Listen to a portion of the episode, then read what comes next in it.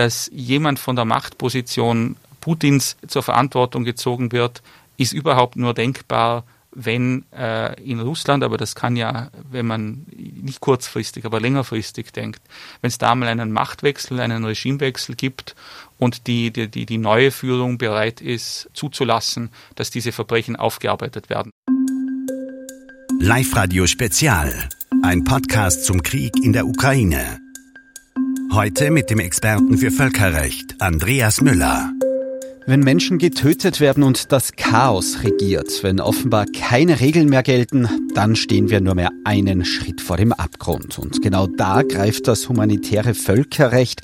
Ein Gesetz, das regeln soll, dass die Menschlichkeit auch dann nicht komplett verloren geht, wenn sich der Mensch von seiner absolut schlechtesten Seite zeigt, im Krieg. Die verschiedenen Dimensionen dieses Völkerrechts besprechen wir heute mit dem Juristen Andreas Müller von der Universität Innsbruck. Innsbruck. Grüß Gott, Herr Müller.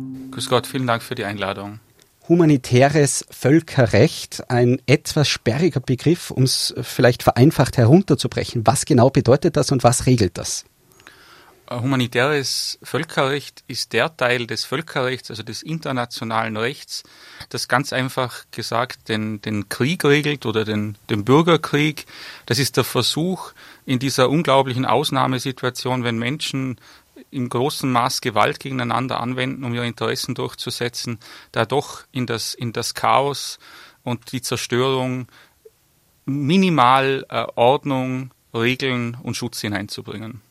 Kann man aber auch dazu sagen, es ist quasi das Gesetz, dass es einem Menschen erlaubt, einen anderen Menschen zu töten unter gewissen Bedingungen? Genau. Das Kriegsvölkerrecht, das humanitäre Völkerrecht anerkennt, äh, oder nimmt zur Kenntnis, das ist der Ausgangspunkt, dass in der Kriegssituation vorsätzlich getötet wird, und zwar oft in großem Maße, aber versucht zu regeln, wann getötet werden darf, von wem, von wem nicht, welche Mittel eingesetzt werden dürfen, welche nicht.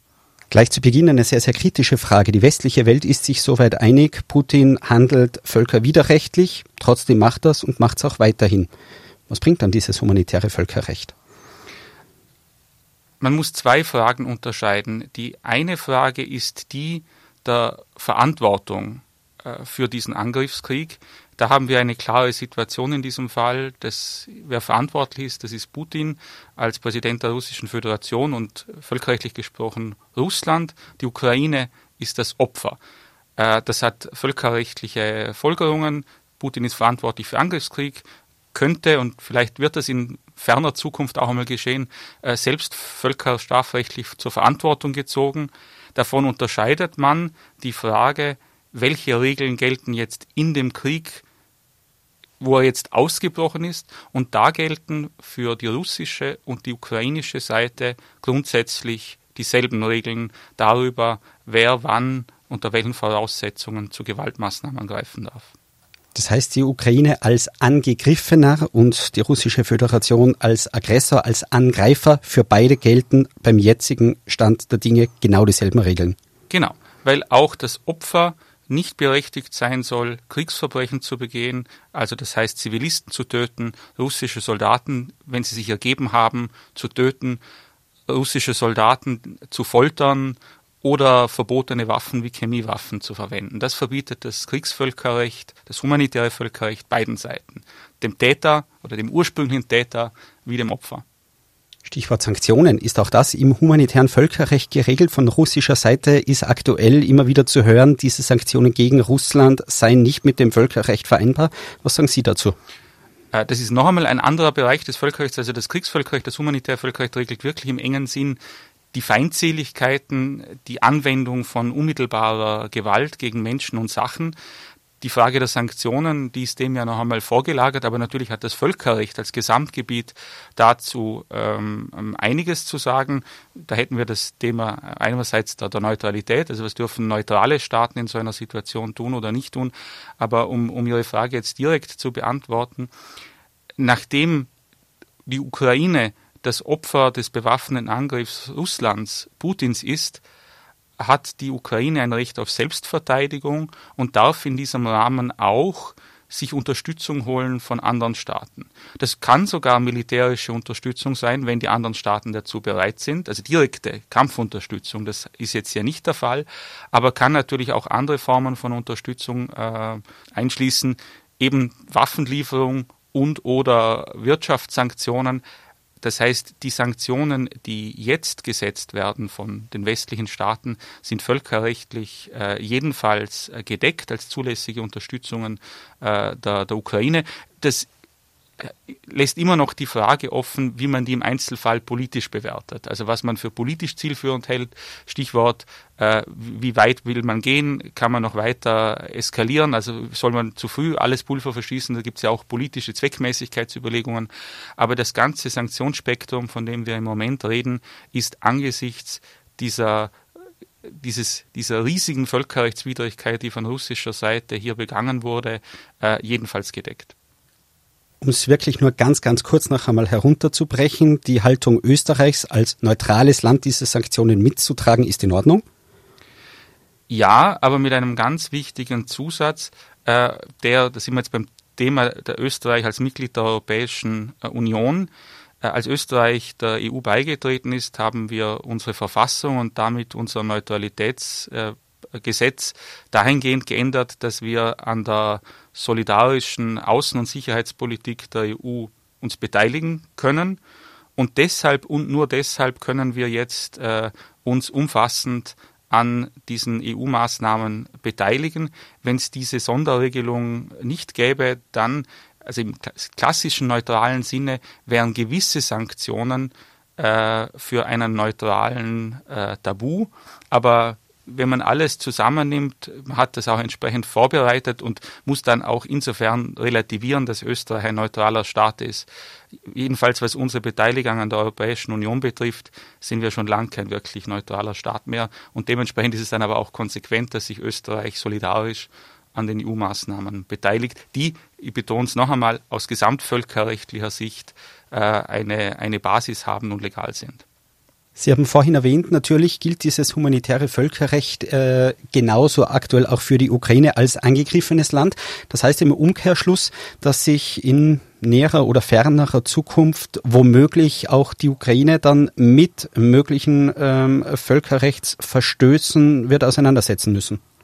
Genau. Also wir haben ja äh, dieser Tage mitbekommen, dass der Internationale Strafgerichtshof sehr schnell reagiert hat und schon Vorermittlungen im Hinblick auf, auf allfällige Kriegsverbrechen, äh, die in, in diesem Konflikt begangen werden, aufnimmt.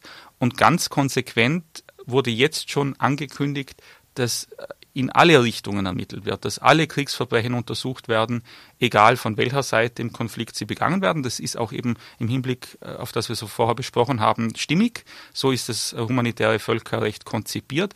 Natürlich ist es so, dass die, sagen wir mal, die, die Wahrscheinlichkeit, dass Kriegsverbrechen im Moment eher von der russischen Seite begangen werden, äh, größer sind, weil sie in der, in der Angriffsrolle sind, weil sie diejenigen sind, die auf Städte vorgehen, wo es viele, viele Zivilisten gibt und viele Regelungen des Kriegsvölkerrechts wollen eben vor allem äh, Zivilisten schützen, Zivilpersonen, Frauen, äh, Kinder, äh, ältere Menschen, und insofern ist die Wahrscheinlichkeit einfach viel größer, dass wir jetzt einmal von russischen Kriegsverbrechen hören werden. Aber das ist jetzt schon und wird in Zukunft mehr ein Thema für die Ukraine werden. Stichwort Behandlung von russischen Kriegsgefangenen. Auch dafür hält das Völkerrecht Regelungen bereit.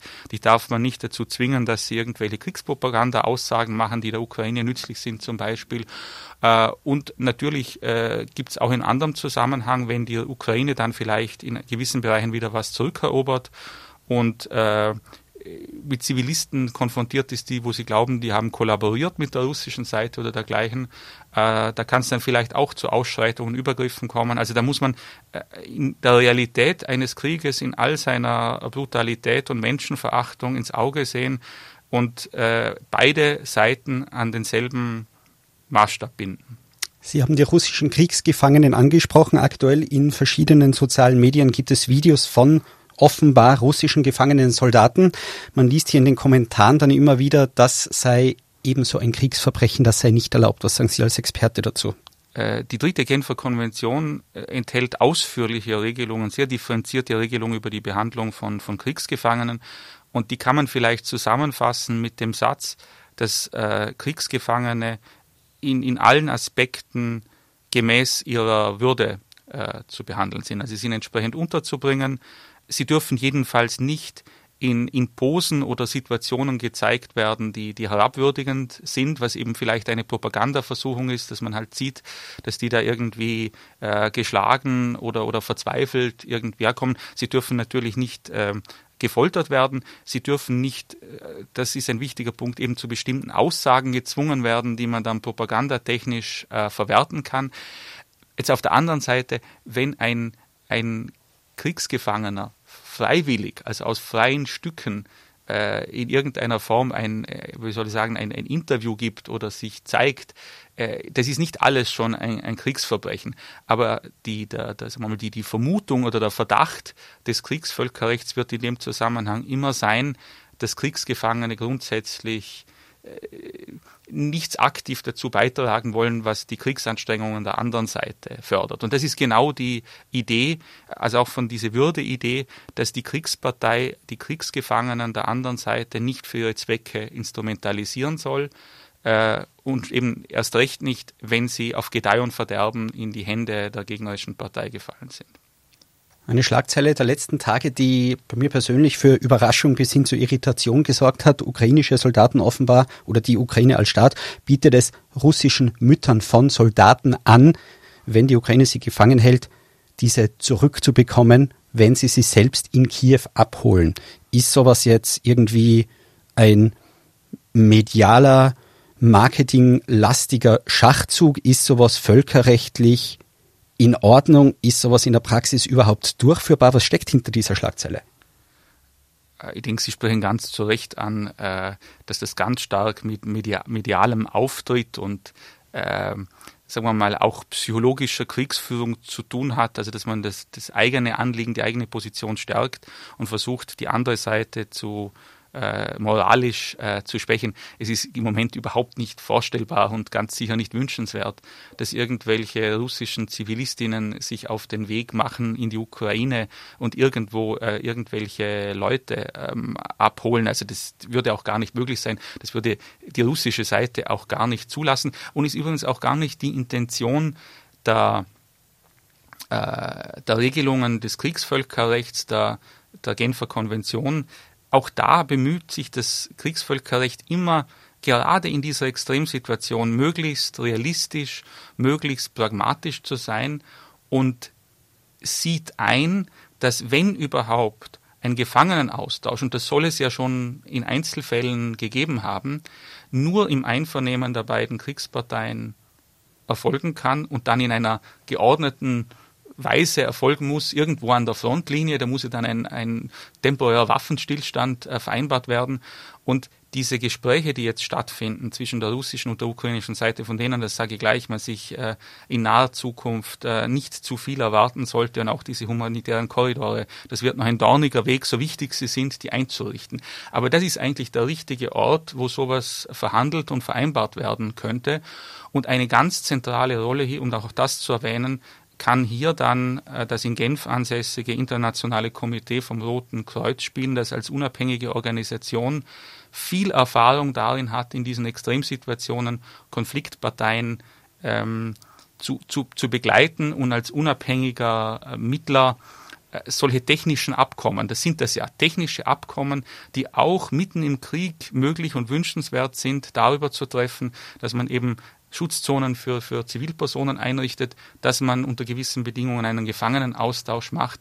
Und nur in dieser, in dieser koordinierten, äh, nüchternen, durch die beiden Kriegsparteien abgesegneten Weise kann sowas passieren, ohne dass es eine Katastrophe gibt. Also wenn sich da Leute selbstständig auf den Weg machen, wäre zu befürchten, also abgesehen davon nochmal, dass das Russland nie zulassen würde, äh, dass am Schluss äh, noch viel mehr Leid und Schaden angerichtet ist. Also das, diese, so eine Aussage würde ich auf jeden Fall äh, in, die, in die Richtung äh, Legitimierung der, der eigenen Seite und Versuch der, der, der, der Schwächung der Kriegsmoral der anderen Seite äh, einordnen. Ein unübliches Vorgehen. Also sagen Sie, äh, hier die Mütter auch irgendwie der, der, der russischen Soldaten ins Spiel zu bringen. Wäre das schon ein theoretisch mögliches Beispiel, das später mal völkerrechtlich dann auch aufge, aufgearbeitet werden muss? Naja, also die, die, die, die Ukraine kann natürlich, die, das ist ja, das ist ja nicht völkerrechtlich nicht verboten, dass die Ukraine die Mütter einlädt, sich die Gefangenen abzuholen. Es ist nur äh, nicht äh, zielführend und wird nicht funktionieren. Aber äh, um das vorige Thema noch einmal aufzugreifen, wir haben ja schon gesehen in den Medien, angebliche Äußerungen von, von, von russischen Kriegsgefangenen, also die in, in ukrainischer Hand sind, die dann ihren eben ihren Müttern, das ist ja ein starker Topos, die Soldatenmutter, die dann ihren Müttern schreiben, äh, man hat uns da in, ins Ungewisse geschickt, wir wissen überhaupt nicht, wofür wir hier kämpfen, wir haben keine Waffen, ähm, äh, das ist alles so quasi so illegitim und furchtbar, wir kämpfen gegen unsere Brudernation. Ähm, äh, solche, solche, solche äh, Dokumente oder Äußerungen sind in einer in Kriegshandlungen von, von beiden Seiten immer mit besonderer Vorsicht zu äh, beobachten. Und wenn eben sowas einem Kriegsgefangenen e-, entlockt oder abgezwungen würde mit, mit, mit, mit Drohung oder dergleichen, dann hätten wir ein völkerrechtliches Problem. Weil eben die Kriegsgefangenen, wenn sie in die Hand der anderen Seite gefallen sind, nicht instrumentalisiert werden sollen für den, äh, für den Kriegserfolg der einen Seite. Man darf sie, wenn man möchte, vom Schlachtfeld weghalten. Also man kann sie quasi daran hindern, äh, dass sie quasi auf der anderen Seite neu in den Krieg eintreten und weiteren Schaden äh, zufügen. Äh, oder man muss sie halt eben, solange sie dann in der Gefangenschaft sind, nach den Regeln der dritten Genfer Konvention behandeln. Was man aktuell auch zum Teil sieht, ist ziviler Widerstand. Man sieht Zivilisten beim Befüllen von Flaschen mit Molotow-Cocktails, zum Teil auch die angesprochenen Mütter von Soldaten. Man sieht junge Männer, offenbar Zivilisten, die sich eine gelbe Schleife um den Arm binden und mit einem Gewehr bewaffnen lassen. Sind das Vorgänge, die, die, die legitim sind? Normalerweise wird ja ein Krieg unter Soldaten dann ausgetragen. Hier als Zivilisten irgendwie mit einzubinden, ist das möglich und auch rechtlich in Ordnung? Sie haben den entscheidenden Punkt erwähnt. Ein Krieg, das ist die Idee, soll von den Soldaten, den sogenannten Kombattanten geführt werden. Die sind legitimes Ziel von Attacken die dürfen umgekehrt auch völkerrechtskonform töten, wenn sie sich an die Regeln des Kriegsvölkerrechts halten. Und die Zivilisten, da ist die Regelung genau umgekehrt, die dürfen sich nicht an den Feindseligkeiten beteiligen, dürfen dafür aber auch nicht direkt angegriffen werden. Wenn man jetzt das bewusst vermischt, ist es problematisch und risikoreich für die Zivilisten. Also es muss allen Zivilisten bewusst sein, die sich eben aktiv an den Feindseligkeiten beteiligen. Die kriegsvölkerrechtlichen Regelungen sind hier natürlich viel differenzierter und weil Sie das mit dieser gelben Armbinde angesprochen haben, da wird zum Beispiel anerkannt, dass wenn sich so spontan lokale Verteidigungsgruppen bilden, ähm, die sich dem Besatzer entgegenstellen wollen, dann können die funktional, wenn man so will, zu Kombattanten werden, wenn sie einen Kombattanten wählen und so eine gelbe Armbinde sich anlegen und sich tatsächlich an die Regeln des Kriegsvölkerrechts selber halten. Wenn sie das alles gemeinsam machen, dann dürfen sie folgenlos oder ohne strafrechtlich verfolgt zu werden töten und hätten dann auch Anspruch als Kriegsgefangene behandelt zu werden, wenn sie das tun. Aber wenn jemand einfach anfängt, Molotow-Cocktails auf die Besatzer äh, zu werfen, so sehr man das mal moralisch für gerechtfertigt äh, fühlt, äh, wird man zum legitimen äh, äh, Ziel von Angriffen äh, und Tötungen und müsste auch strafrechtlich für die Schäden, Personenschäden, Sachschäden, die man anrichtet, gerade stehen. Also auch da soll es nicht einfach Chaos geben. Das heißt, auch da hätten wir ein mögliches Beispiel, wo auch aktuell die Ukraine völkerwiderrechtlich vorgeht, eventuell. Ja, also eventuell jedenfalls, wobei man jetzt auch schon gemerkt hat nach den ersten Kriegstagen, dass die ukrainische Führung selber, also nochmal das Stichwort gelbe Armbinden, ähm, versucht, genau in die Richtung zu informieren und den Widerstand in die Richtung zu kanalisieren. Natürlich auch, weil der wahrscheinlich, wenn er irgendwie organisiert ist, äh, vielversprechender ist. Nur weil jemand irgendwelche Molotow-Cocktails auf Panzer wirft, das hat natürlich ein starkes, äh, eine starke symbolische Wirkung, aber im militärischen Sinne ist das wahrscheinlich meistens wertlos. Wir haben aktuell schon sehr ausführlich besprochen, das Völkerrecht im Kontext des Ukraine-Russland-Konfliktes. Äh, kann man sagen, was sind denn in der Geschichte der Menschheit oder der letzten Jahre und Jahrzehnte die, die größten äh, Völkerrechtsverbrechen, die so begangen worden sind? Was wären da Beispiele, wo, wo wirklich das Völkerrecht, das humanitäre Völkerrecht grob verletzt worden ist? Also wenn wir jetzt, wir können nicht die ganze Weltgeschichte anschauen, wenn wir die Zeit nach dem Zweiten Weltkrieg hernehmen, also der Zweite Weltkrieg wäre ja selber das Extrem oder das, das furchtbarste Beispiel äh, was systematische Kriegsverbrechen von verschiedenen Seiten betrifft. Aber wenn wir die Zeit danach hernehmen, äh, wo auch dann das moderne Kriegsvölkerrecht äh, ähm, äh, hingehört, ist vielleicht das, das, das Übelste, was man hier erlebt, ist, wenn Kriegsverbrechen quantitativ und qualitativ so anwachsen, dass sie zu einem echten Völkermord werden.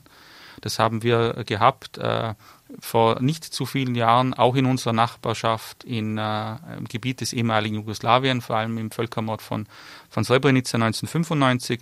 Wir hatten fast zeitgleich viel weniger beachtet in Europa, wie das immer ist, wenn es um Afrika geht, den Völkermord in äh, äh, Ruanda im Zusammenhang auch mit einer Bürgerkriegssituation. Also das sind die, sagen wir mal, äh, ist eine Extrembaustelle. Äh, es wird, kommt zu einem, einem echten Völkermord könnte man auch für Syrien thematisieren, aber Syrien gibt uns gleich sagen mal, ein zweites Beispiel für extreme Kriegsverbrechen. Das ist zum Beispiel der Einsatz verbotener Waffen wie Chemiewaffen, die großflächendeckend und mit furchtbaren Folgen für die, für die dann meistens eben Soldaten und Zivilbevölkerung ähm, ähm, Schaden anrichten. Und man könnte die Liste leider, leider, leider noch lange äh, fortsetzen. Aber es gibt eine lange Liste, sagen Sie, gibt es eine Tendenz, werden Kriegsverbrecher zur Rechenschaft gezogen? Eher ja, eher nein. Es passiert eher selten, aber manche werden sich vielleicht noch erinnern, die jetzt zuhören, dass äh, Slobodan Milosevic, der dann vielen wohl bekannt war als Präsident äh, Ex-Jugoslawiens, in äh, Den Haag vor Gericht stand. Er ist dann vor dem Urteil verstorben. Radovan äh, Karadzic und Mladic, also der politische und militärische Führer der bosnischen Serben, wurden äh, dort zu, zu lebenslanger Haft verurteilt und, und sitzen die jetzt ähm, ähm, auch, auch ab. Wir hatten in Bezug auf äh, haben in Bezug auf den Präsidenten des Sudan und den dortigen äh, äh, Bürgerkrieg ähm, die Situation, dass der sich jetzt in, in Den Haag verantworten muss. Also wir haben solche, wir haben solche Beispiele, aber sie sind nicht zahlreiche und meistens kommen sie dadurch zustande, dass ein, ein politischer Machthaber aus der Gnade fällt seiner Verbündeten. Solange er die hat, ist die wahrscheinlichere Variante, dass man irgendwo, ich sage jetzt keine Länder- oder Städtenamen, in einer schönen Villa mit einem fetten Bankkonto äh, seinen Lebensabend fristet und dass jemand von der Machtposition Putins zur Verantwortung gezogen wird, ist überhaupt nur denkbar, wenn äh, in Russland, aber das kann ja, wenn man nicht kurzfristig, aber längerfristig denkt, wenn es da mal einen Machtwechsel, einen Regimewechsel gibt und die, die, die neue Führung bereit ist, äh, zuzulassen, dass diese Verbrechen aufgearbeitet werden. Das kann sein, das kann nicht sein, aber äh, es ist ein sehr komplexer Vorgang. Er liegt natürlich, wenn überhaupt, in ferner, ferner Zukunft. Nur Ihr Bauchgefühl. Ich, ich, ich verlange jetzt nicht von Ihnen, es sozusagen, aber ganz konkrete Frage, schwierige Frage, nur Ihre Einschätzung, Ihr Bauchgefühl. Wird Putin ungeschoren davonkommen? Also politisch glaube ich nicht, dass er ungeschoren davonkommen wird ob er selber irgendwann persönlich für seine Verbrechen gerade stehen muss, da, da schlagen zwei Herzen in meiner Brust. Die, sagen wir mal, der Wunsch und die Hoffnung ist da. Der, der, der völkerrechtliche Realismus und Pragmatismus, den ich jetzt vorher immer wieder in Bezug auf das Kriegsvölkerrecht eingewarnt habe, sagt eher, man muss nüchtern sein. Äh, ich sage jetzt einfach, äh, ich sage äh, Wahrscheinlichkeit von einem Drittel. Wir haben heute viele rechtliche oder politische Dimensionen soweit besprochen, rein moralisch. Wie wichtig finden es Sie auch für uns, für die westlichen Medien immer wieder zu betonen, auf der russischen Seite einerseits Putin und Kreml und die breite russische Bevölkerung auseinander zu dividieren. Äh, Putin ist derzeit das Feindbild Nummer eins für den Westen. um hier eine ganz klare Unterscheidung zu machen, dass man nicht das gesamte russische Volk als Feindbild im Westen sieht und wahrnimmt. Das halte ich für sehr wichtig, diese Unterscheidung. Ich muss sagen, es ist eine Wohltat, jedenfalls bis jetzt. Man muss hoffen, dass das bleibt, dass auch sagen wir mal, in dem ganzen Bereich von der großen Demonstrationen und Aktionen, die da gesetzt werden an verschiedenen Orten, dass man sich bemüht, diese Unterscheidung zu wahren. Das hört man ja von vielen Orten eben äh, der die, die, die Täter oder die Hauptverantwortlichen, äh, das ist Präsident Putin, das ist seine sein, sein Kreis an politisch-militärischen Verantwortlichen, natürlich auch Leute, die in wirtschaftlichen Spitzenpositionen sitzen und oder von diesem äh, äh System Putin äh, wirtschaftlich, astronomisch profitieren, Stichwort Oligarchen. Äh, das kann man trennen und äh, muss man trennen. Und eben dementsprechend nicht die, die Russen an sich oder das russische Volk jetzt irgendwie als verbrecherisch oder, oder äh, angriffslustig darzustellen, weil das Letzte, was wir brauchen können, ist das irgendwie jetzt in einen Diskurs einzubetten, sage ich mal, des, des Kriegs der Zivilisationen, irgendwie den moralisch überlegenen äh, Westen und irgendwie den unterentwickelten Osten. Solche Motive waren immer da und können sehr schnell aktiviert, reaktiviert werden. Und da ist ganz viel Zurückhaltung und Vorsicht angebracht, zumal das auch gerade Putin in die Hand spielen würde, weil er das ja immer wieder betont, äh, diese Ressentiments, der Westen ist so arrogant, der Westen redet nicht mit uns, die halten uns für Hinterwäldler, die glauben, sie können mit uns tun, was sie wollen. Ganz zum Schluss noch eine sehr persönliche Frage an Sie selbst. Äh, der Westen, wir alle beobachten derzeit äh, all die neuesten Entwicklungen und das Kriegsgeschehen in der Ukraine ist ja nur einige hundert Kilometer auch von uns entfernt. Ähm, viele Menschen Leiden mit, Betonung tatsächlich auch mit äh, Betonung auf das Wort Leiden. Ich glaube, ich aus dem persönlichen Umfeld, persönlicher Erfahrung kann ich sagen, es geht vielen nicht gut. Da sind Gefühle wie Angst mit dabei, da ist immer wieder auch Trauer, Mitgefühl, einfach eine, eine sehr hohe emotionale Last mit dabei. Ihr Tipp, Ihre Einschätzung, rein persönlich nur, wie gehen wir es an? Weil Sie haben gesagt, es wird sehr, sehr lange dauern. Die nächsten Monate, die nächsten Jahre, um selbst auch, ich sage mal, psychisch gut durch diese Zeit zu kommen also Sie sprechen, finde ich, zu Recht an dieses Thema der, der, der, der Betroffenheit. Also man merkt das auch jetzt von der Universität kommend. Wir hatten in den letzten Tagen ja eine Reihe von Veranstaltungen äh, zu dem Thema mit riesigem Studiereninteresse. Man merkt eben in den Fragen und Stellungnahmen, dass es bei weitem nicht nur Interesse ist, sondern auch wirklich auf, auf sagen wir, bei, der, bei der jüngeren Generation, aber natürlich auch bei allen anderen ein hohes Maß an, an persönlicher Betroffenheit. Und ich glaube, das ist eine, eine Gemengelage. Das ist ein, eine, eine Empathie oder ein Mitleiden mit den Menschen in der Ukraine, aber es ist natürlich auch die, die, die, die Sorge, äh, um, um die, die, die eigene Zukunft und die Stabilität in, in, äh, in, in unseren Breiten. Wo stehen wir da in ein paar Jahren? Und die, diese halb verkappte Drohung äh, von, von Atomwaffen, die wir ja zwischendurch hatten, die hat das ja bei vielen noch verstärkt. Oder bricht jetzt die Ordnung, äh, die Stabilität, wie wir sie eigentlich gewohnt sind, äh, bricht das jetzt irgendwie in Tagen oder Wochen äh, weg und wie wird die, die Zukunft ausschauen. Das ist eine Belastung. Sowas kann natürlich auch, Betroffenheit kann auch ein, ein, ein Antrieb sein, eine, eine Motivation sein. Und ich denke, eine, eine Richtung ist zu versuchen, diese Betroffenheit in überlegen, umzusetzen in, in Schritte der, der Unterstützung und der Solidarität. Also da können wir auch, denke ich, unsere Hausaufgaben ernst nehmen und äh, erfüllen.